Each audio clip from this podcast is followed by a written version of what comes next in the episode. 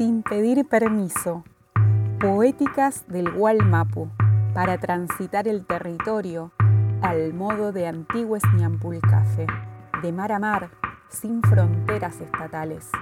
Caminos trazados por palabras, por los ecos que nos traen sus cantufe, poéticas insumisas a cualquier canon, poéticas en lenguas que se hacen eco del Mapuzungún, poéticas del goce. Sin pedir permiso, porque el territorio es un fuego que invita a arder. Columna literaria producida por Marion Prieto, Vanessa Gallardo Liancaqueo y Virginia Schubat.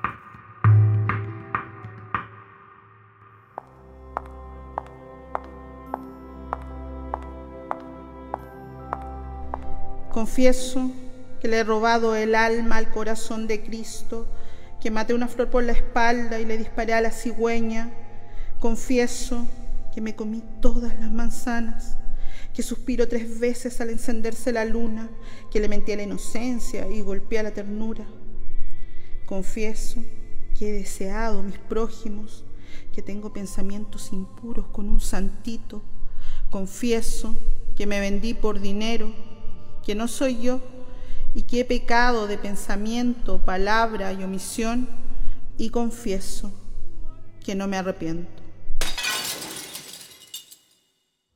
Escuchamos Yo Pecadora, en la voz de Roxana Miranda Rupailaf, poema que pertenece al libro Tentaciones de Eva, primer poemario de la poeta Huiliche, publicada en el año 2003 en Chile.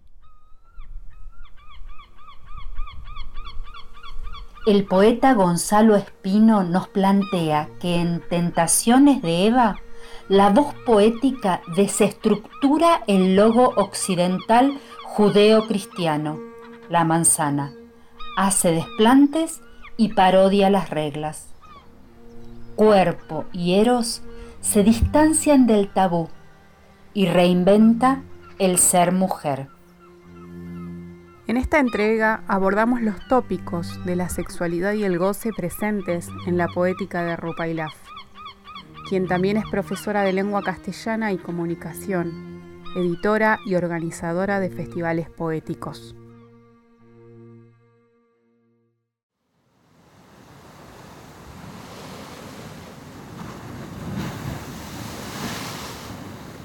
Mi primer libro apareció el año 2003 con una temática que tenía que ver mucho con, la mujer, con proyectar ¿cierto? una nueva eh, forma de ser mujer, me, basaba en relatos bíblicos, eh, porque sentía que la mujer que representaba el cristianismo era una mujer muy sumisa, entonces yo quería hacerle una nueva voz, ¿no? reivindicar un poco lo que era la sexualidad y la sensualidad femenina.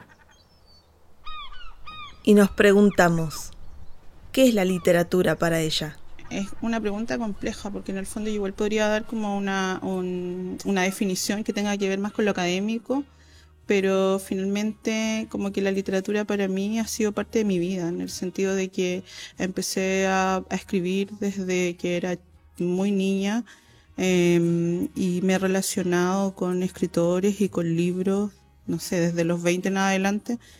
Eh, entonces se ha transformado en parte de mi vida y en ese sentido y viéndolo desde un punto de vista más personal, yo creo que la literatura para mí es una constante búsqueda, una, una búsqueda, ¿cierto?, de, de cosas nuevas, de mundos nuevos, tanto yo como lectora como escritora, porque igual creo que son dos cosas distintas yo también soy muy buena lectora, entonces em, me pasa eso, que necesito como encontrar como mundos y caminos nuevos dentro de, un, texto.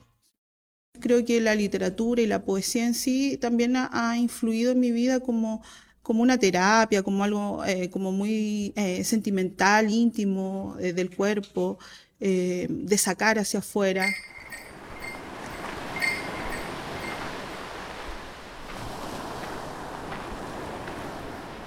Ahora que me toca seres más que el océano, más que miles de peces y lenguas rozándose.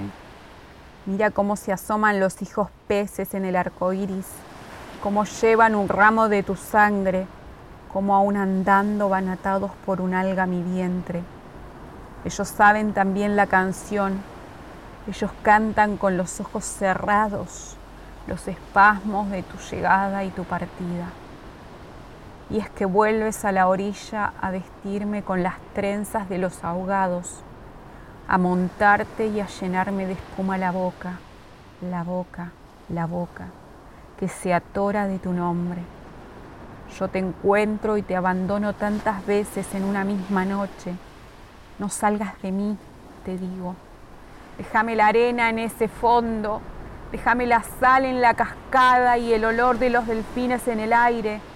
Déjame aire para este vuelo de aguas que me invade. Desde ahora te llamarás océano.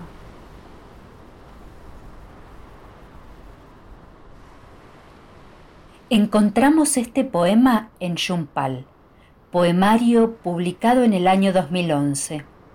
El libro recibió el Premio Municipal de Literatura de Santiago en el 2012. Yumpal navega entre el sueño y el ritual, lo deseado y lo amado, en un castellano que nos transporta al Mapuzungún. El territorio y el azul mapuche terminan por confundirse con los bordes íntimos del amor, el desamor, la lejanía y el encuentro. El Yumpal es un ser que tiene origen en los Epeu, relatos orales, es un hombre encantado que habita en el mar y que al tercer oleaje rapta mujeres. Roxana recupera diferentes versiones de este peu a partir de la conversación con la gente y acepta la curiosidad que le producen. También reconoce la influencia de Bernardo Colipán en esta tarea. Agrega que la lluvia y el mar nunca han dejado de habitarla. Recordemos que nació en Lafken Mapu, San Juan de la Costa, una comunidad huiliche mapuche ubicada cerca de Chauracahuín, Osorno.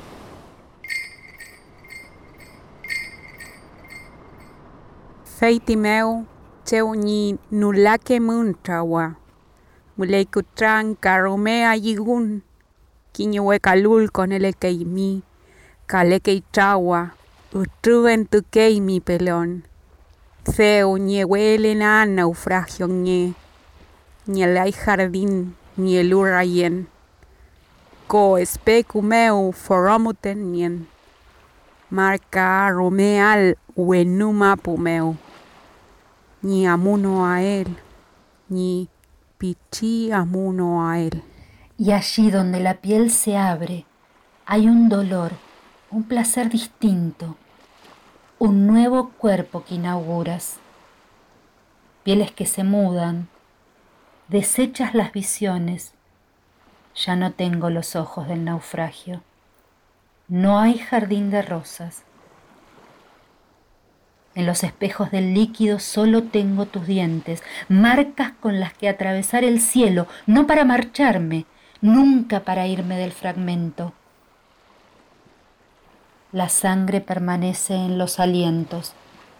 El agua derramada es un oleaje que reconoce a sus peces, como si quisieras arrancarme la piel, retenerme el corazón entre los dientes. A mí me gusta ser la presa del antojo. Por los golpes de ternura estoy andando, corriendo, sudando. He sido feliz en esta isla en esta casa, en este cuerpo que guarda tus sudores, tus gestos, mi tesoro de aceites, la memoria. Acabamos de escuchar Muerdes, del libro Trehuaco, poemario bilingüe publicado en 2017.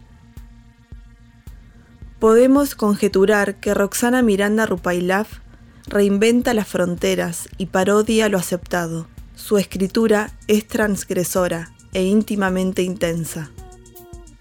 La comunicadora Laura Farina afirma que la poesía de Roxana en su propia voz es un sacudón de emociones, que casi siempre tiene que ver con sus sensaciones de mujer, porque su verso está plagado de fuerza femenina, de denuncia contra el objeto, de reivindicación de persona, de ser que goza, disfruta, llora, sueña, desea, entristece y quebranta el estereotipo, el molde, el plástico con figura 90-60-90 que se presenta en la televisión. Al ser entrevistada por Farina, Roxana cuenta que nació en una comunidad mapuche y que es la primera en su familia en terminar los estudios secundarios. La primera entonces en terminar la universidad la primera en poder hablar de sexualidad, de erotismo, de placer femenino. Y eso se lo debe, cree, a la posibilidad justamente de educarse, de poder leer a otros autores y, sobre todo, autoras. Y así concluimos esta nueva columna literaria con otro poema del libro Trehuaco, en la voz de su autora.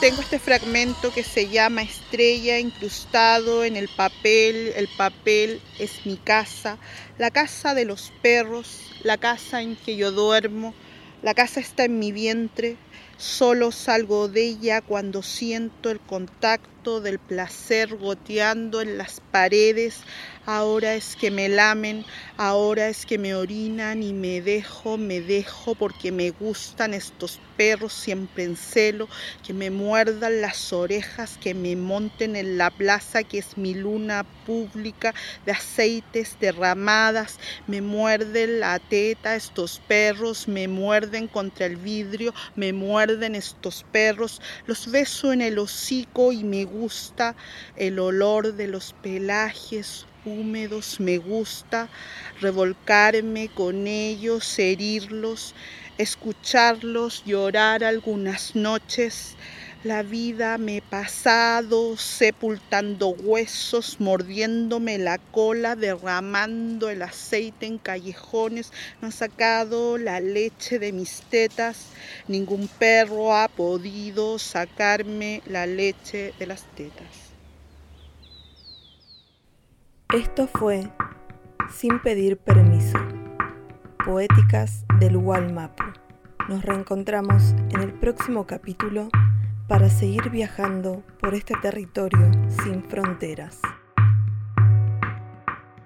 Agradecemos la escucha y les contamos que este proyecto se hizo de forma autónoma y autogestiva. Para seguir realizándolo, necesitamos del aporte comunitario. En YouTube Puedes encontrar el link del aporte en la descripción del video y en Spotify en la descripción del perfil.